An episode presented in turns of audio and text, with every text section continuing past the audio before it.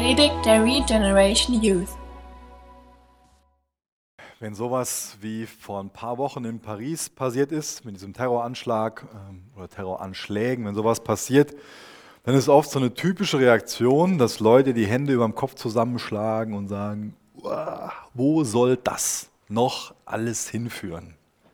Oder wenn irgendwo eine Naturkatastrophe war, wenn irgendwo ein Krieg ausbricht, wenn irgendwas Schlimmes passiert. Es ist oft so eine natürliche Reaktion von uns Menschen, dass wir sagen, wo soll das noch alles hinführen? Und dann ist es wunderbar, kostbar, eine Bibel zu haben, die wir aufschlagen können, wo wir nachlesen können, wo wir dann sehen, ah, da führt das hin. So ist das Ende. Am Ende ist alles gut für diejenigen, die zu Jesus bekennen. Jetzt ist noch nicht alles gut, deswegen ist es noch nicht das Ende. Das ist hoffnungsbringend, oder? Heute Abend geht es um Offenbarung 19 und 20. Und da erzählt uns der Johannes von verschiedenen wichtigen Ereignissen, die passieren werden, bevor alles gut wird. Bevor Jesus alles neu macht. Bevor es einen neuen Himmel und eine neue Erde gibt. Und da könnt ihr gerne mit mir aufschlagen. In Offenbarung 19, da lese ich mal die ersten zehn Verse vor. Offenbarung 19 ab Vers 1. Danach hörte ich eine große Menge im Himmel rufen, Halleluja. Worauf bezieht sich das danach? In Kapitel 18 ging es darum, dass die große Hure Babylon gerichtet wird. Das heißt, sie versucht nicht mehr. Und dann ist die Reaktion folgende. Danach hörte ich eine große Menge im Himmel rufen, Halleluja. Die Rettung kommt von unserem Gott. Ihm allein gehören Herrlichkeit und Macht. Seine Urteile sind wahr und gerecht. Er hat die große Hure bestraft, die die, Ehre mit, die die Erde mit ihrer Unzucht verdorben hat.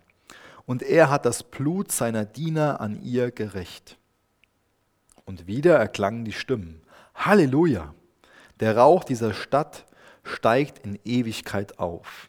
Da fielen die 24 Ältesten und die vier lebendigen Wesen nieder und beteten Gott an, der auf dem Thron sitzt. Sie riefen aus, Amen, Halleluja.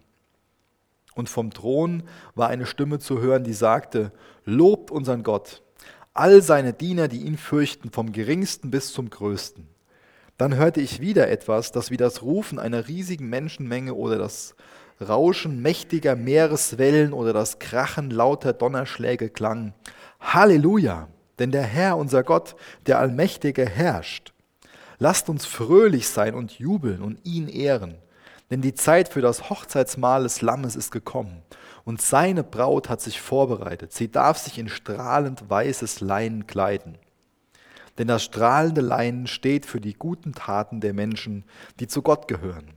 Und der Engel sagte, schreib auf, gesegnet sind diejenigen, die, zu, die zum Hochzeitsmahl des Lammes eingeladen sind. Und er fügte hinzu, das sind Gottes Worte, die wahr und zuverlässig sind. Da fiel ich vor seinen Füßen nieder, um ihn anzubeten, aber er sagte, nein, bete nicht mich an, denn ich bin ein Diener Gottes, genau wie du und alle anderen, die ihr an der Botschaft von Jesus festhaltet. Betet Gott an, denn das Wesen der prophetischen Rede besteht in der Botschaft von Jesus. Wir haben oft in dem Text das Wort Halleluja gelesen, dass das so laut gesungen wird. Ich hätte das gerne irgendwie nachgemacht, aber ich glaube, das kann niemand imitieren. Diesen Jubelruf, diesen Jubelschrei, dieses schallende, prasselnde Halleluja, was dann ausgerufen wird. Ich kenne ein paar Christen, die haben so ihre Vorbehalte dagegen, dass Christen laut Halleluja rufen. Aber ich freue mich, dass wir spätestens im Himmel eine Einheit darüber bilden werden, ganz laut Halleluja zu rufen vor Begeisterung an Gott. Spätestens im Himmel sind wir uns darin einig und spätestens im Himmel machen wir das aus, aus einem Herzen heraus. Spätestens dann jubeln wir. Spätestens dann beten wir Jesus aus dem ganzen Herzen an. Warum rufen die Halleluja. Und warum haben wir auch heute schon Grund, Halleluja zu rufen? Vers 1 bis 4 bekommen wir erklärt, dass die Halleluja rufen, weil die Rettung von ihrem Gott kommt. Das ist für uns auch heute schon ein Grund, vorausblickend Halleluja zu rufen und natürlich auch zurückzublicken und zu wissen, Jesus ist für uns persönlich am Kreuz gestorben. Das ist unsere Rettung. Halleluja. Rettung kommt von unserem Gott. In dem Fall beziehen sie die Rettung darauf, dass, es, dass Gott es nicht länger erlaubt, dass diese große Hure Babylon ihr verführerisches Spiel treiben kann, die Menschen anlocken kann, verführen kann zu kurzweiliger Macht, Vergnügen und Glück. Das sind ganz verschiedene Verlockungen, die diese Hure anbietet. Sie will dazu verlocken, nicht Gott allein anzubeten, nicht Jesus allein anzubeten, der auf dem Thron sitzt, wie wir gelesen haben, sondern will dazu verführen, irgendwas Geschaffenes anzubeten. Und sie darf nicht mehr länger ihr Wesen treiben. Sie ist besiegt. Diese Versuchung ist weg, ein für alle Mal. Da ist das tausendjährige Reich frei von, da ist der Himmel frei von, von diesen Versuchen, unter denen wir heute oft leiden. Wir leben in einer Welt, wo wir oft versucht werden. Ja, das ist ein Thema für uns, für jeden Einzelnen, nicht nur für dich persönlich. Das ist ein Thema für uns. Aber irgendwann wird es vorbei sein. Es ist keine Versuchung mehr da. Und die Menschen, die jubeln darüber, dass Gottes Urteile wahr sind, dass sie gerecht sind und sie sagen, Gott, dir allein gehört die Herrlichkeit und die Macht. Kannst du das teilen mit denen? Stimmst du damit überein, dass du sagst, Gottes Urteil, das ist wahr, das ist gerecht. Und Gott allein gebührt die Herrlichkeit und die Macht. Das beschreibt ganz gut so das Herz von einem wahren Anbeter. Das Herz von einem wahren Anbeter erkennt Gottes Eigenschaften an, unterstreicht Gottes Eigenschaften und will, dass allein Gott Ehre bekommt, dass allein seinem Namen Ehre gemacht wird. Das tut uns gut, Gott anzubeten, indem wir ihm ganz neu sagen, wie er ist. Natürlich kannst du jetzt denken, ähm, ist das nicht ein bisschen überflüssig, Gott zu sagen, dass er würdig ist? Ist es nicht ein bisschen überflüssig, Gott zu sagen, dass er gerecht ist, dass er wahrhaftig ist, dass er gütig ist, dass er heilig ist? Da sagen wir Gott doch nichts Neues, oder? Das weiß er doch schon über sich.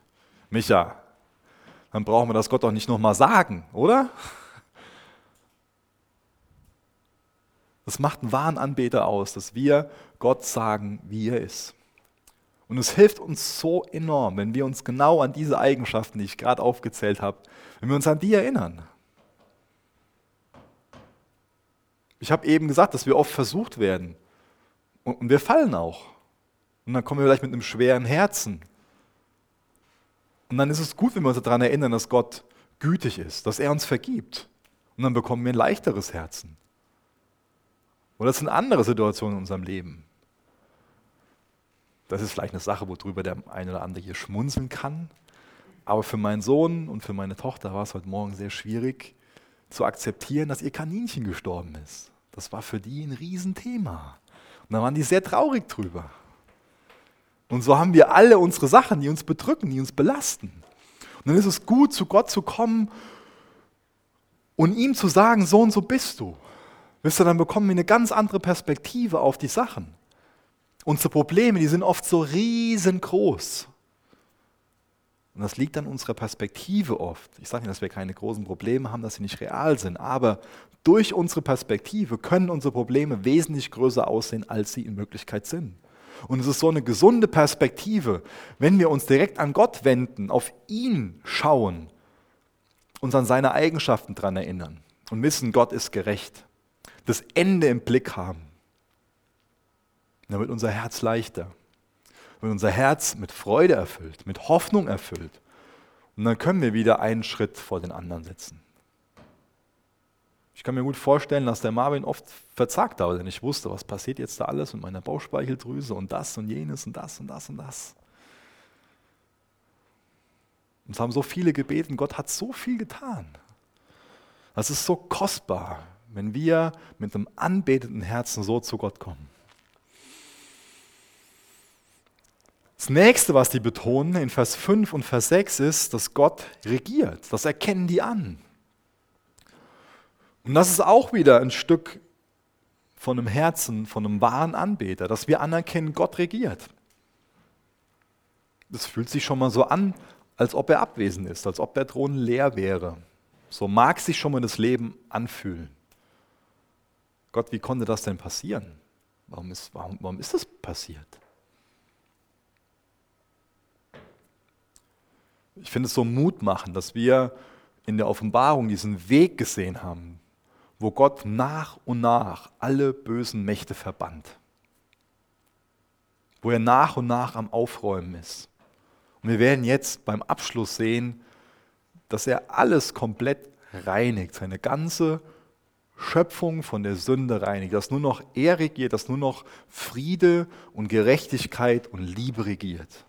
Das ist so mutmachend, diese, diese großartige Zukunft zu sehen uns daran zu erinnern, auch wenn es sich so anfühlen mag, als ob der Thron leer ist, Gott sitzt auf dem Thron.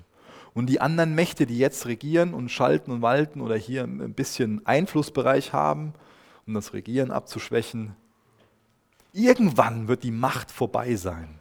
Satan darf nicht ewig sein Spiel treiben, genauso wenig wie diese große Hure Babylon.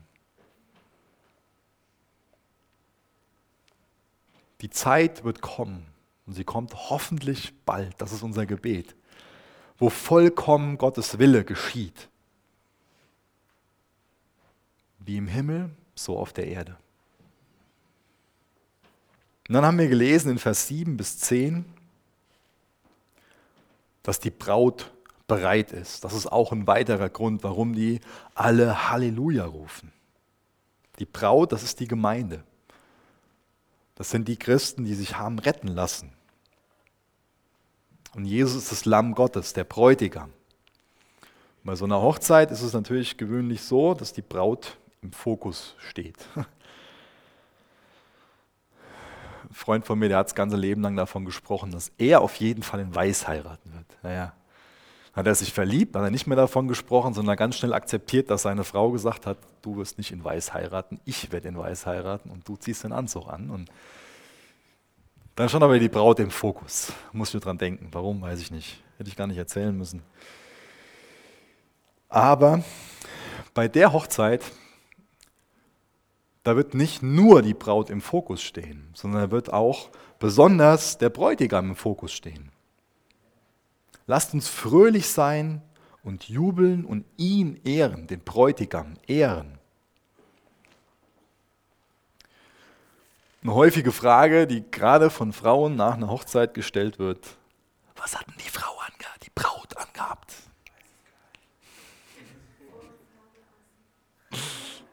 Genau. Was hat die Braut angehabt? Was hat denn die Braut an? Die Braut kann sich in strahlend weißes Leinen kleiden. Wir sind dann wunderschön. Kaum vorstellbar, oder? Wir sind wunderschön in strahlend weißes Leinen gekleidet.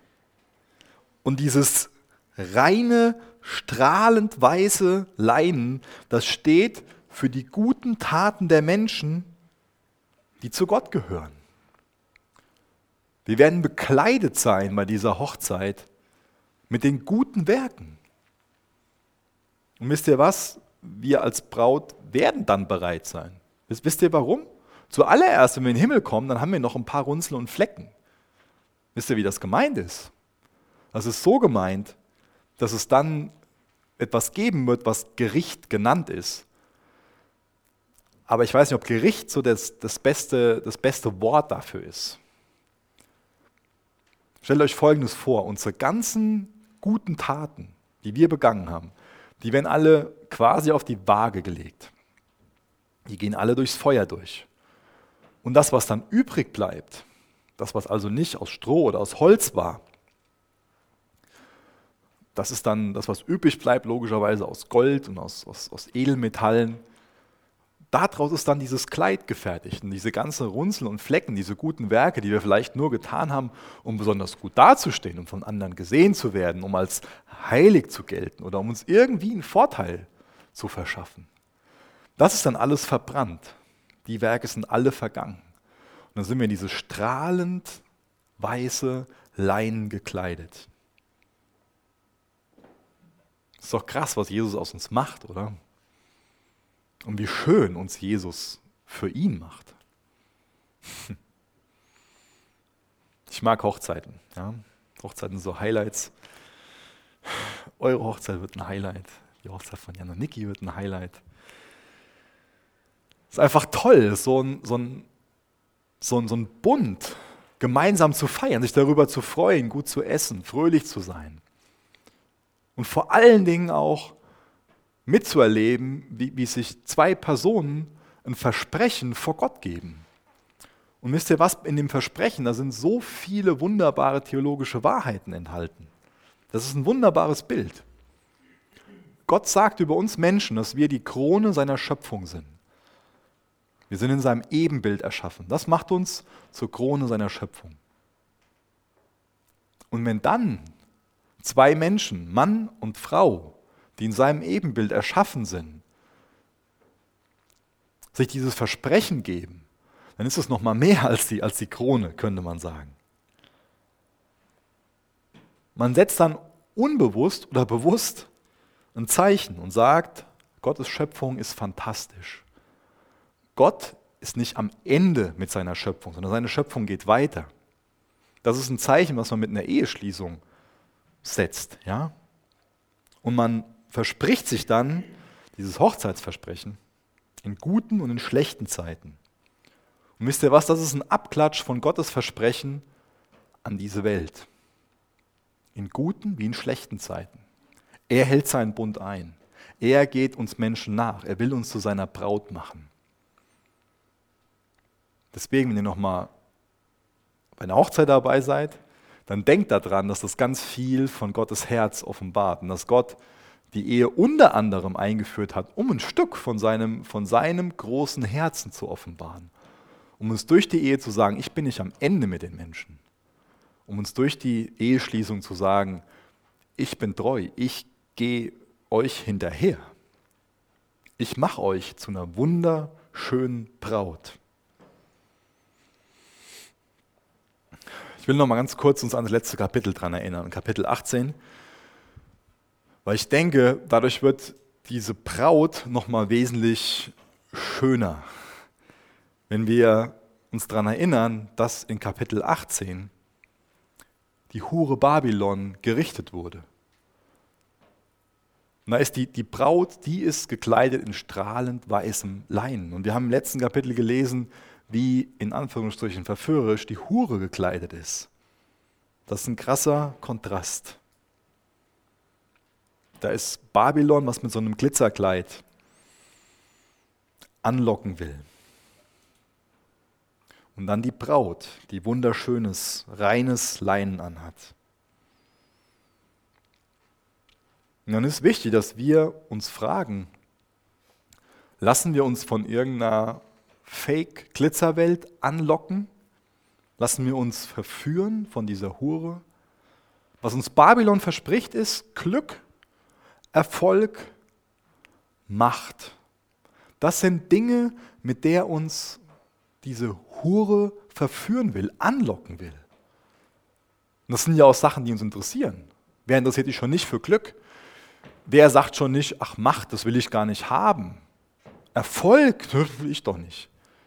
Aber was ist das für ein, für ein Glück? Was ist es für eine Macht? Was ist es für ein Erfolg? Lasst euch daran erinnern an den, an den Becher, an den goldenen Becher, den diese Hure in der Hand hat. Das sieht nach außen toll aus. Das sieht nach außen verlockend aus. Aber lasst euch daran erinnern, was in diesem Becher ist.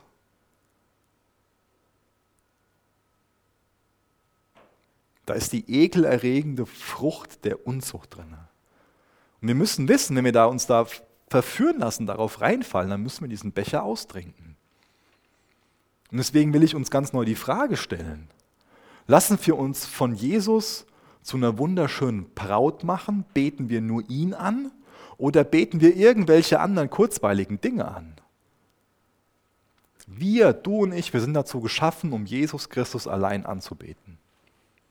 Um ihm allein Ehre zu geben. Wir haben das eben in dem Lied gelesen, diesem Halleluja, in dem großen Halleluja. Dazu sind wir erschaffen, dazu sind wir bestimmt. Leb dafür. Und häng dein Herz nicht an irgendwelche babylonischen Dinge.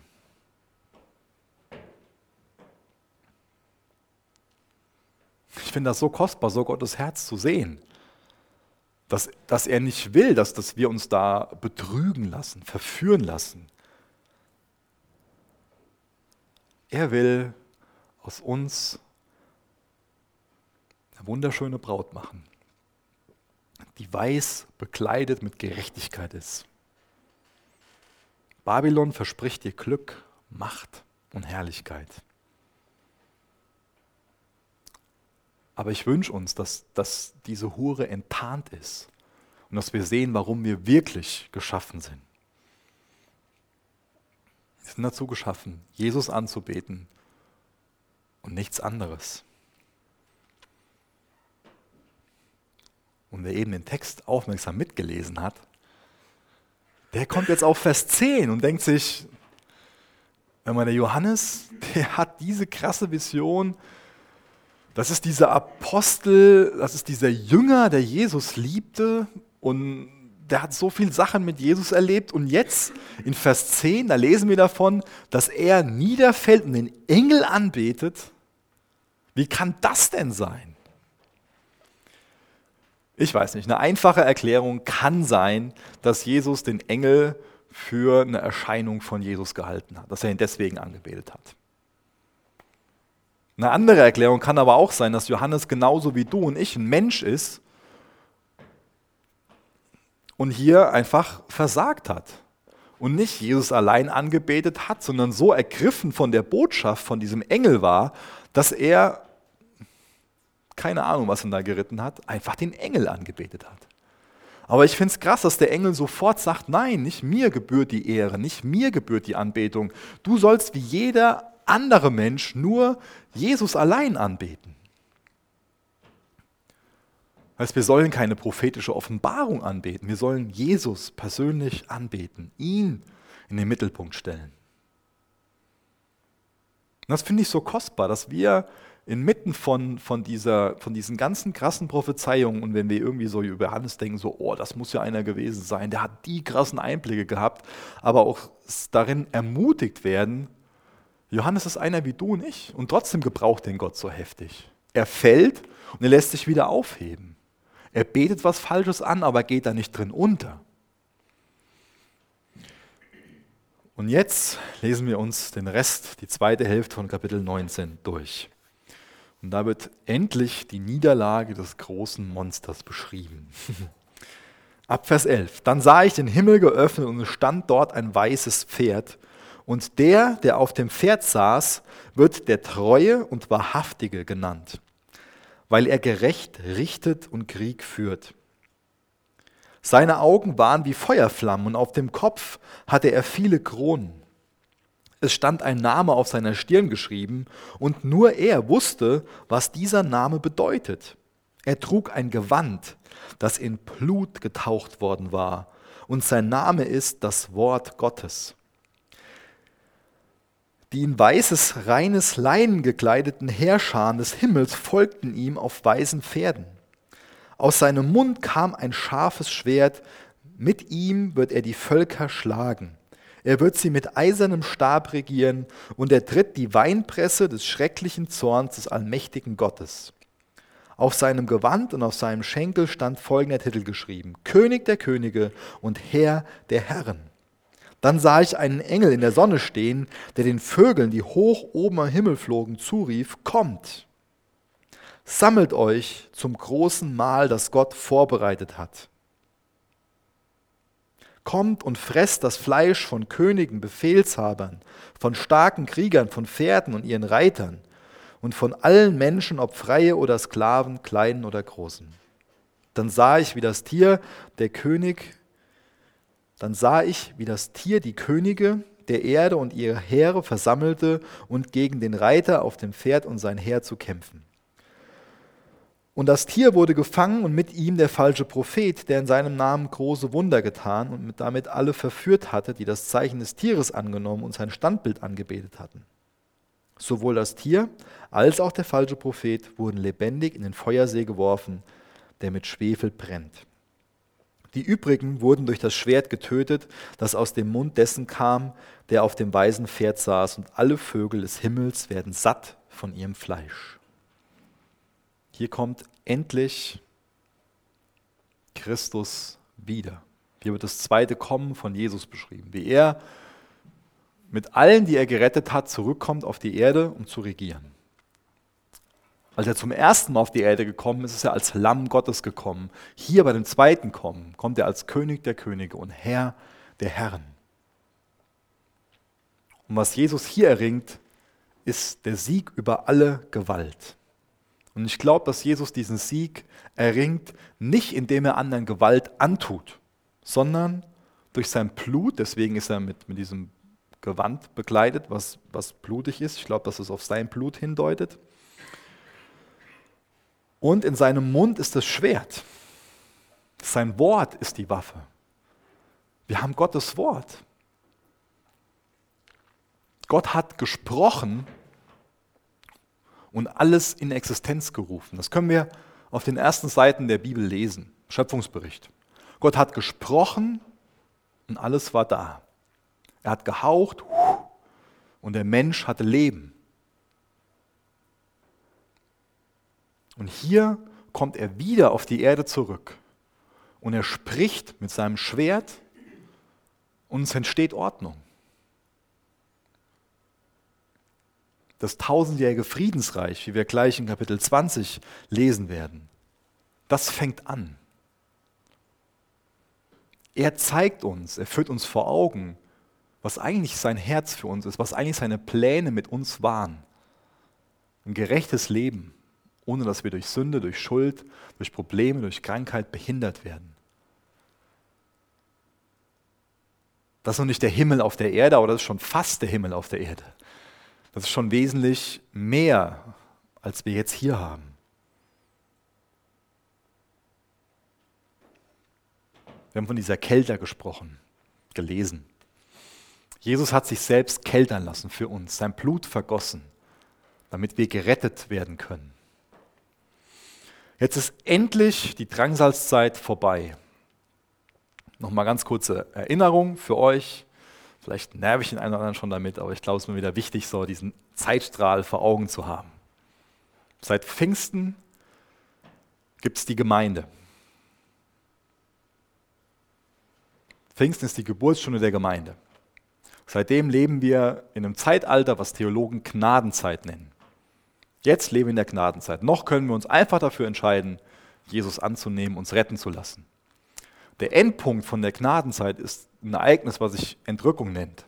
Jesus kommt in die Wolken, dann ist erst die Auferstehung der toten Gläubigen, diejenigen, die vielleicht dein, deine Oma, dein Opa, der nicht mehr lebt, die aber Jesus geliebt haben, die Jesus nachgefolgt sind, die werden auferstehen, Jesus in den Wolken treffen und dann werden alle, die zu dem Zeitpunkt leben, alle Christen, Jesus in den Wolken treffen und dann holt er uns zu sich.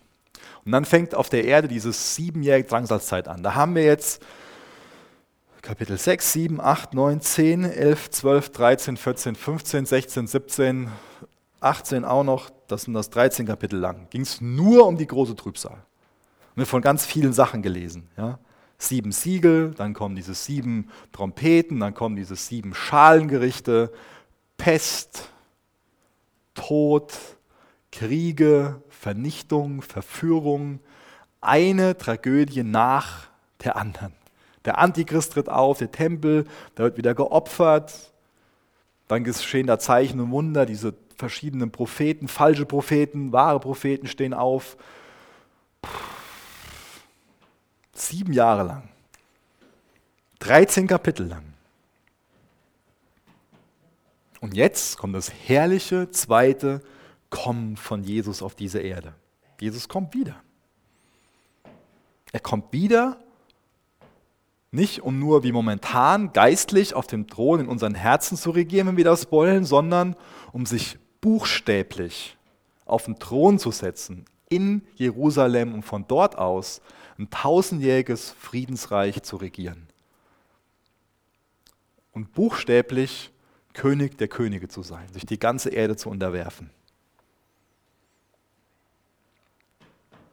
Und solange wir noch darauf warten, solange noch diese 13 Kapitel plus X vor uns sind, wissen wir, dass uns unser Herr einen Tisch bereitet.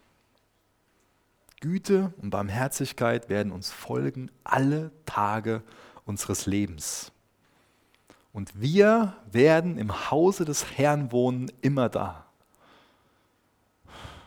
Können wir da verzagen? Können wir da hoffnungslos werden, wenn das ein Ausblick für uns ist?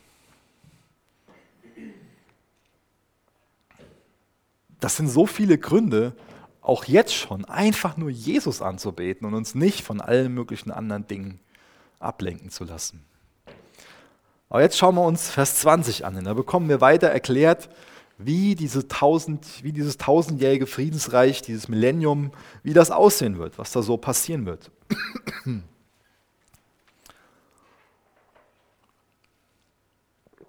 Kapitel 20 ab Vers 1, ich lese bis Vers 6.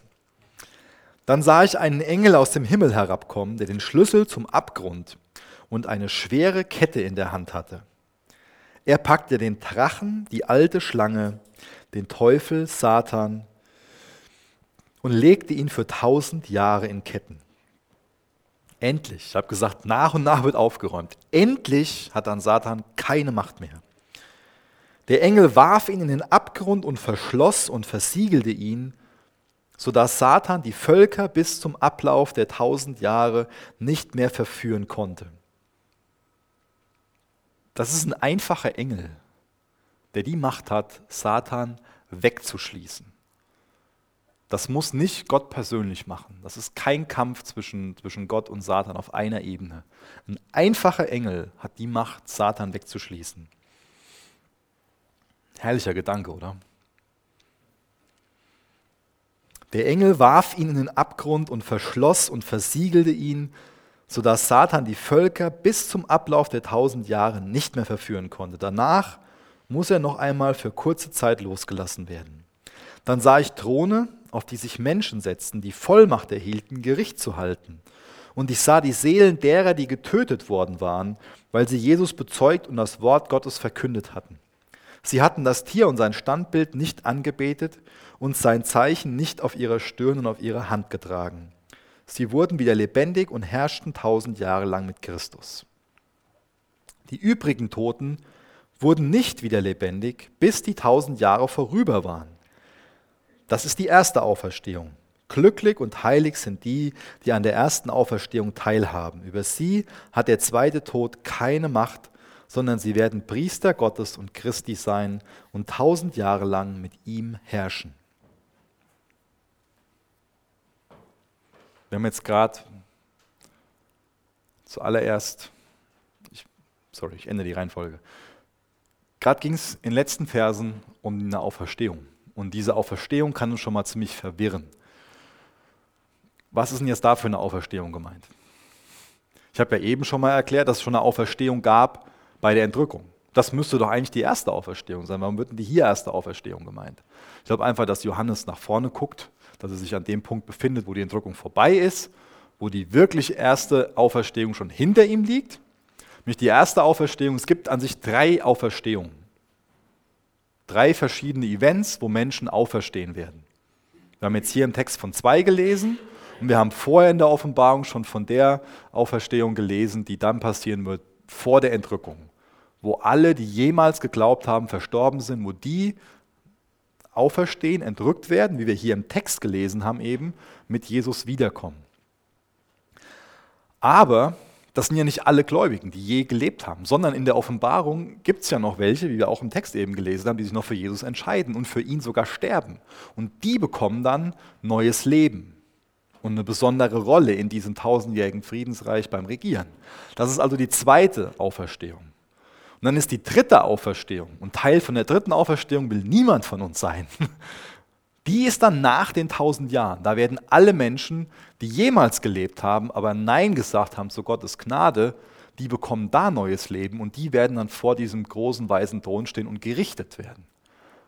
Und deswegen ist es auch wichtig, die verschiedenen Gerichte Gottes zu unterscheiden. Vor dem großen weißen Thron wird kein Christ stehen. Aber wir Christen werden vor dem Richterstuhl Christi stehen und da werden wir nicht beurteilt oder gerichtet für unsere Taten im negativen ähm, Denken, sondern das ist ein Belohnungsgericht. Da werden quasi alle Taten äh, gelöscht oder auf Null gesetzt, die mit, zum Beispiel mit unreinen Motiven waren. Aber alle Taten, zum Beispiel aus reinen Motiven, die einfach zur Ehre Jesu gedient haben, für die werden wir dann belohnt. Für die bekommen wir Belohnung, die wir die Ewigkeit lang wo wir die Ewigkeit lang was von, von haben. Kronen, die auch wieder dazu dienen können, zu, zu, zur Ehre und zur Anbetung von, von Jesus zu sein. Ein paar von euch, das ist ein ganz, ganz komisches Gefühl gerade für mich. Ein paar von euch sehen aus, als ob ihr krasse Erleuchtung gehabt hättet und ein paar von euch sehen aus, als ob ich euch komplett verwirrt hätte. Bitte fragt mich nachher. Ich glaube, das ist einfacher, als dass ich jetzt anfange und es nochmal alles erkläre.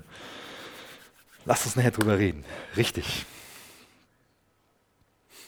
Aber was für mich an dem Text überwiegt und was das Wichtigste an dem Text ist, ist nicht das aufzudröseln, wann jetzt welche Auferstehung ist und wie das zusammenpasst, sondern das Kostbarste ist, dass wir auch hier wieder erkennen, nach und nach räumt Gott auf. Gott ist am Werk, Gott ist auf dem Thron und Satans Macht ist nicht ewig, sondern er wird hier gebunden. Gott ist souverän, er hat alle Kontrolle. Und jetzt lese ich euch was vor aus Jesaja 11, Vers 6. Und das ist auf das Millennium, auf dieses tausendjährige Friedensreich bezogen. Und da steht Jesaja 11, Vers 6: Und der Wolf wird beim Lamm weilen und der Leopard beim Böckchen lagern. Das Kalb und der Junglöwe und das Mastvieh werden zusammen sein und ein kleiner Junge wird sie treiben. Kuh und Bärin werden miteinander weiden. Ihre Jungen werden zusammen lagern und der Löwe wird Stroh fressen wie das Rind. Kleine Randnotiz, im tausendjährigen Reich werden alle Vegetarier sein. Das ist eines, was mir nicht dran gefällt. Randnotiz zu Ende. Und der Säugling wird spielen an dem Loch der Viper und das entwöhnte Kind seine Hand ausstrecken nach der Höhle der Otter. Man wird nichts Böses tun, noch verderblich handeln auf meinem ganzen heiligen Berg. Denn das Land wird voll von Erkenntnis des Herrn sein, wie von Wasser, das das Meer bedeckt. Wunderbar, oder? So stellen wir uns an sich den Himmel vor, aber das ist eine Beschreibung nicht vom Himmel. Das, die wird auch wahr sein über den Himmel, aber sie ist eigentlich ursprünglich nur für das tausendjährige Reich gedacht. So, jetzt habe ich euch eine gewisse Sicht auf das Millennium gelehrt. Das ist aber nicht die einzige Sicht, die von Christen gelehrt wird oder die Christen für wahr halten über dieses tausendjährige Reich. Und deswegen werde ich euch die drei Hauptsichtweisen mal nach und nach vorstellen, die Christen auf dieses tausendjährige Reich haben, also wie das passieren wird. Und zwar ist eine Sichtweise der sogenannte Amillennialismus. Was kann das bedeuten? Vielleicht ist der eine oder andere ein bisschen sprachbegabt und ihr habt dieses Wort, dieses Wort, diesen Buchstaben A vor dem Wort Millennium erkannt. Es gibt Atheisten und es gibt Theisten da ist ein kleiner Buchstabe, macht einen großen Unterschied, weil die Theisten sagen, es gibt Gott und die Atheisten sagen, nein, es gibt keinen Gott. Und genauso ist es mit den Leuten, die Millennialisten sind und die Amillennialisten sind. Das heißt, die gehen irgendwo her und sagen, es gibt kein Königreich, es gibt kein tausendjähriges Friedensreich. Ähm, ist nicht ganz richtig, das ist ein bisschen überspitzt ausgedrückt jetzt von mir, aber die gehen her und sagen, dass dieses tausendjährige Friedensreich, dass das einfach ein symbolischer Ausdruck für die Zeit zwischen der Himmelfahrt von Jesus und dem zweiten Kommen ist. Himmelfahrt von Jesus, das was noch vor Pfingsten war, nach der Auferstehung Zu dem Zeitpunkt lehren die, ab dem Zeitpunkt war es so, wir haben die Bibel, wir haben den Heiligen Geist in uns und es sieht halt so aus, dass wenn wir nach Gottes Willen handeln, dann lassen wir Gott auf dem Thron in unserem Herzen sein, ist der König in unserem Herzen und dann ist das gerade, was wir dann tun, so Teil von seinem Friedensreich. Und das teile ich. Das Reich Gottes ist schon jetzt, aber noch nicht. Ja? Das heißt, wenn wir jetzt momentan Jesu Willen tun, dann ist es eine Vorausschau, dann ist Gottes Reich schon präsent, aber Gottes Reich ist auch was Zukünftiges, wo wirklich mal buchstäblich Jesus auf dem Thron sitzen wird. Das heißt, die gehen halt nur her und sagen, ja, das ist alles nur geistlich zu verstehen mit dem tausendjährigen Reich. Das ist an sich nur, die, die sagen halt, wir, wir nennen das Gnadenzeit. Die gehen halt her und sagen, ja, die Gnadenzeit, das ist dieses Friedensreich, weil da kann Jesus in unserem Herzen wohnen, uns Frieden geben. Das ist mir aber viel zu wenig und das gibt es auch keine Erklärung zum Beispiel dafür. Für viele Punkte gibt es dann keine Erklärung. Einen will ich nur rausgreifen. Wir haben eben was gelesen von dieser Auferstehung. Ja? Also, nochmal zurück zu der ersten Sichtweise. Und zwar der sogenannte Amillennialismus. Da geht es halt darum, dass die hergehen und sagen, dieses tausendjährige Reich ist nichts Buchstäbliches, sondern es ist nur was, was symbolisch gemeint ist, was in der geistlichen Sicht in unseren Herzen passieren kann. Dass wir Jesus auf den Thron lassen und dass wir nach seinem Willen handeln. Dann gibt es den sogenannten Postmillennialismus, ist die zweite Sichtweise. Das heißt, die glauben, das tausendjährige Reich, das ist was Buchstäbliches und es wird durch die weltweite Gemeinde eingeläutet. Das heißt, die gehen her und sagen, die Drangsalzzeit, die existiert in einer ganz anderen Art und Weise und auch die Entrückung gibt es nicht wirklich. Und die sagen, das zweite Kommen wird erst am Ende von diesen tausend Jahren sein. Die gehen halt her und sagen, dass, dass wir Christen dass wir so heilig werden und die Gemeinde Jesu so krass aufrichten, dass wir selbst Gottes Reich aufrichten, ohne dass Jesus erst kommt als König und uns anführt. Macht für mich nicht wirklich Sinn, ähm, gerade durch die Texte, die wir gelesen haben. Und dann gibt es die Sichtweise, die ich gelehrt habe, den sogenannten Prämillennialismus. Das heißt, wir glauben an buchstäbliches tausendjähriges Reich. Und dieses tausendjährige Reich, das fängt mit dem zweiten Kommen von Jesus an. Das erste Kommen war, dass er als Baby auf die Welt gekommen ist, als Lamm Gottes, ist am Kreuz für uns gestorben, wieder auferstanden, die Himmelfahrt. Und dann wird er wiederkommen als der Löwe. Das ist der Löwe von Juda. Und jetzt lese ich Daniel 2, Vers 44 vor. Und in den Tagen dieser Könige wird der Gott des Himmels ein Königreich aufrichten, das ewig nicht zerstört werden wird. Und das Königreich wird keinem anderen Volk überlassen werden. Es wird all jene Königreiche zermalmen und vernichten, selbst aber wird es ewig bestehen. Auch das ist eine Beschreibung für das tausendjährige Reich. Und das ist für mich nochmal so so ein Unterstrich, dass es ein buchstäbliches Reich sein muss, dass die Bedingungen auf der Erde sich total ändern, indem Jesus sich buchstäblich auf den Thron setzt und wirklich für Gerechtigkeit sorgt. Und jetzt lesen wir noch den letzten Teil von dem 20. Kapitel durch. Da wird dann das endgültige Gericht beschrieben, ab Vers 7. Wenn die tausend Jahre vorüber sind, wird Satan aus seinem Gefängnis freigelassen werden. Er wird umherziehen, um die Völker der ganzen Erde, die Gog und Magog genannt werden, zu verführen. Er wird sie zum Krieg sammeln, zu einem mächtigen Heer, so zahllos wie der Sand am Meer. Und ich sah sie, wie sie über die ganze Breite der Erde heraufzogen und Gottes Volk und die geliebte Stadt umzingelten. Doch vom Himmel fiel Feuer auf sie herab und vernichtete sie. Dann wurde der Teufel, der sie betrogen hatte, zu dem Tier und dem falschen Propheten in den Feuersee geworfen, der mit Schwefel brennt. Und sie werden in alle Ewigkeit gequält werden, Tag und Nacht. Und ich sah einen großen weißen Thron und den, der darauf sitzt. Die Erde und der Himmel flohen vor seiner Gegenwart, aber sie fanden keinen Ort, um sich zu verbergen. Ich sah die Toten, die Großen und die Kleinen vor Gottes Thron stehen, und es wurden Bücher aufgeschlagen, darunter auch das Buch des Lebens. Und die Toten wurden nach dem gerichtet, was in den Büchern über sie geschrieben stand, nach dem, was sie getan hatten.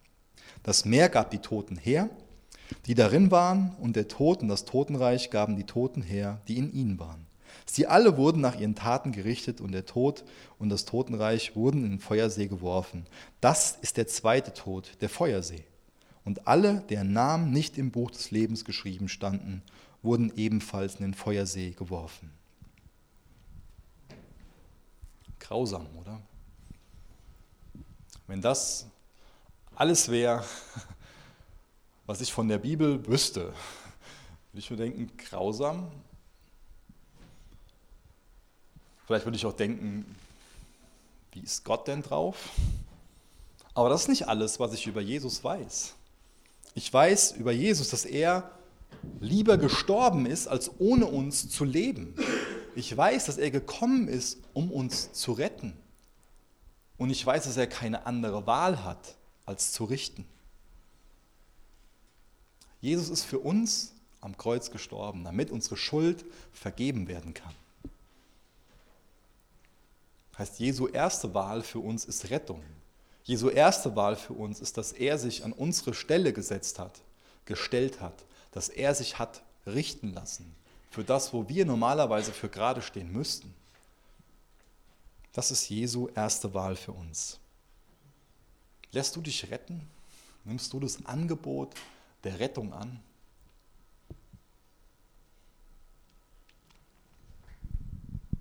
Das tausendjährige Friedensreich ist dann vorbei. Und dann steht Gog und Magog symbolisch für alle Mächte des Bösen. Dann wird endgültig aufgeräumt. Und das ist vielleicht, hört sich für einen oder anderen ziemlich komisch an, warum dann der Teufel nochmal freigelassen wird. Ich habe eine interessante Erklärung gelesen im Bild, das fand ich sehr gut. Und zwar hat da ein, ein Autor geschrieben, dass wir uns das vorstellen sollen wie ein Bauernhof, auf dem zum Beispiel die Schweinepest ausgebrochen ist. Da muss man auf dem Bauernhof aufräumen. Man muss sich dann einen Besen aussuchen und, ähm, oder erstmal eine Schippe holen und alles wegkratzen, wegmachen und dann muss man irgendwie noch ähm, hergehen und alles desinfizieren, mit dem Besen reinigen. Und dann macht man ganz zum Schluss, nachdem man weiß, dass die Schweinepestviren oder was auch immer da für eine Pest war, nachdem man weiß, dass die jetzt tot sind, macht man ein Feuer und wirft den Besen und die Schippe drauf und verbrennt die auch noch. Und das ist ein Bild für den Zweck, den Satan hier noch hat. Das heißt, Satan wird nur noch dazu missbraucht als Besen, um durchzuschruppen, um danach verbrannt zu werden, dann ist alles sauber.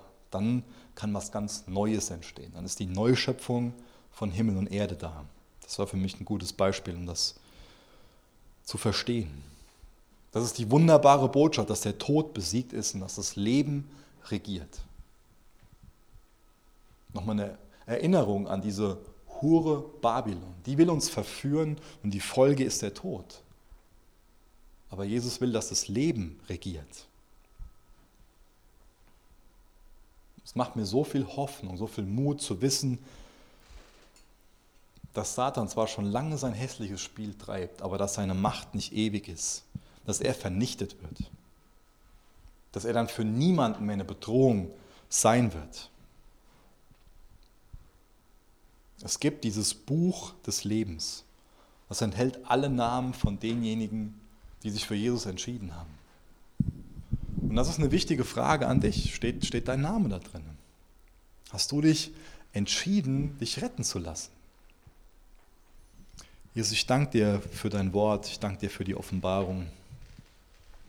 Jesus, wenn jemand hier ist, der sich noch nicht hat retten lassen, dann möchte ich bitten, dass du an dem Herzen wirkst, dass sich jeder, der hier ist, retten lässt. Und ich möchte dich bitten, dass uns diese Botschaften, diese Texte auch dazu Mut machen, von dir weiterzusagen, damit sich auch andere retten lassen. Jesus, ich möchte dich bitten, dass du uns wach machst. Erweck uns. Jesus, wir wollen uns nicht länger verführen lassen, auf eine falsche Art und Weise zu Erfolg, Macht und Glück zu kommen, sondern wir wollen nur dich anbeten. Gib uns das Herz von einem wahren, von einem reinen Anbeter, Herr. Jesus, wir wollen mehr von dir. Für uns ganz nah an dein Herz. Hilf uns nur, dich anzubeten und überführ uns davon, wenn wir irgendwie etwas oder jemand anderen anbeten. Danke, dass du unser Gott bist. Danke, dass du uns zu einer wunderschönen Braut machst. In Jesu Namen. Amen.